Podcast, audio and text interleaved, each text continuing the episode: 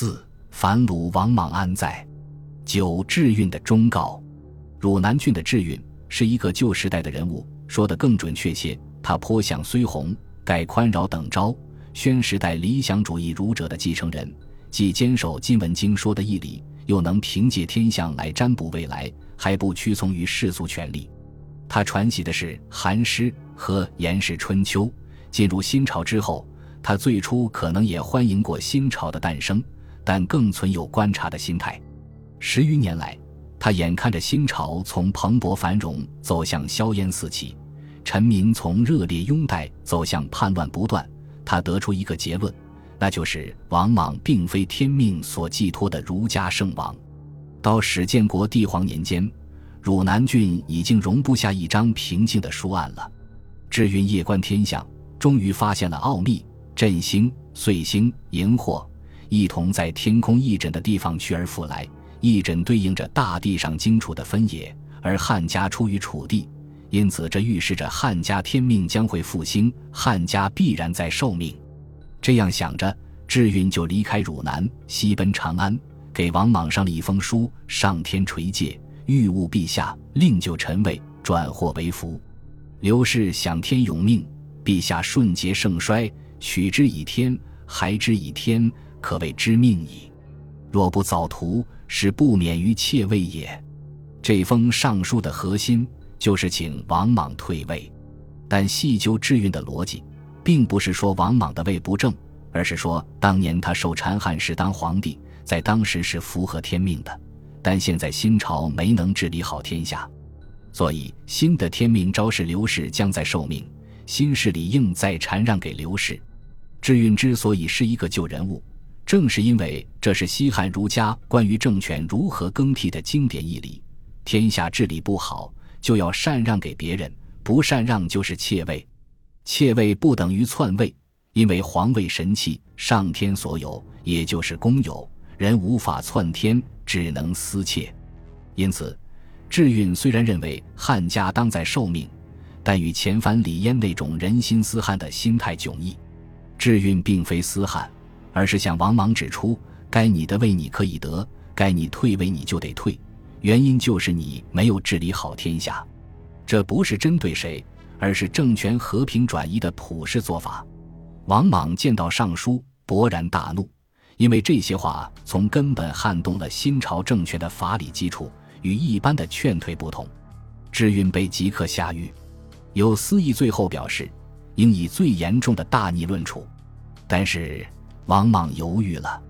智狱的官吏看不明白不要紧，王莽却很清楚，杀掉智运很简单。但智运指出的问题既符合经义，又有天象为依据，令他难以驳斥。他更希望智运收回那些话。这远比杀掉他更重要。皇帝不惜纡尊降贵，派遣黄门进士偷偷去与中和、智运谈判。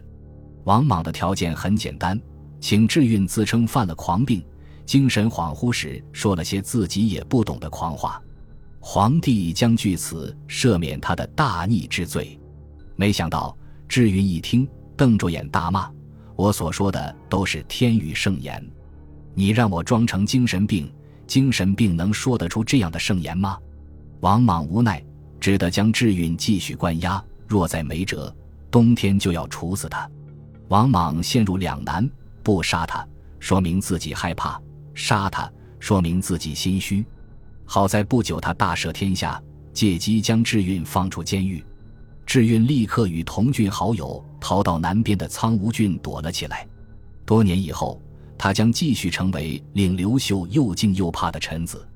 随着刘氏当复兴的谶语迅速流行，王莽的军事力量也不断遭到挫败。关东战场上，面对赤眉军，史建国帝皇三年（公元二十二年）二月，井上战死。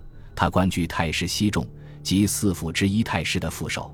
冬天，成昌之战失败，更始将军连丹战死，关东彻底失控。荆州战场上。面对绿林兵，三年十月，严有、陈茂虽然一度击破汉军，但到四年正月，前队大夫及南阳太守甄父、蜀正及南阳郡都尉一郡的最高武官梁丘赐被斩杀，数万人覆没。史建国帝皇四年（公元二十三年）三月，刘氏复兴终于成为现实。那个曾经和相关斗殴而一度逃亡的刘玄，在战场上称帝，改元为更始元年，恢复汉朝征朔。史建国帝皇四年三月，成了汉更始元年二月。现在天下有了两个皇帝，两个年号，两套征朔。当然，眼下胜负尚未分晓。王莽实力犹在，为了显示镇定，他决定再立皇后。前番。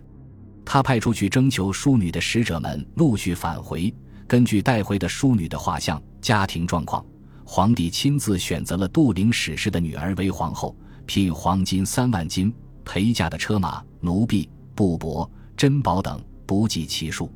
皇后的父亲使臣被封为和平侯，拜为宁氏将军。使臣的两个儿子都任侍中，成为皇帝的外戚。始皇后估计年龄尚小。王莽快七十岁了，婚礼当天，大臣们被吓了一跳。王莽染黑了头发胡须，努力装出年轻的样子。这应该是历史上第一次有记录的染发。婚礼在三月举行，与当年嫁女比起来，这次匆忙了许多。当天大风袭击长安，城中有屋瓦被吹落，有树木被折断。这本是凶兆，但被崔发等人一通解释。似乎也不是灾异，而是祥瑞了。王莽努力把婚礼办得辉煌隆重，他亲自到王禄堂前迎亲，礼数周备。册立皇后之时，还正式按照周礼确立了后宫的秩序，任命了一百二十个嫔妃，其中和嫔、美玉、和人此三人的品质等同宫，嫔人九位，等同于卿；美人二十七位，等同于大夫；玉人八十一位，等同于元氏。假如皇帝从这天开始每两天临幸一位嫔妃，那么等他被杀也临幸不完一遍。但他似乎并没有临幸的兴致，立皇后只是他招式大权仍然在握，天命依然在我的姿态。